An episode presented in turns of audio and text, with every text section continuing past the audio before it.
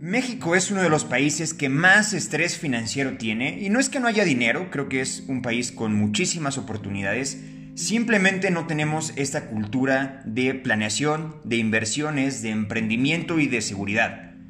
En este podcast quiero platicarte cómo mejorar tu bienestar financiero, hábitos que te hagan olvidar el estrés, alcanzar tus metas, mantenerte motivado y lograr una buena salud financiera la forma fácil para administrar tu dinero y qué hacer después que ya estás administrando tu dinero.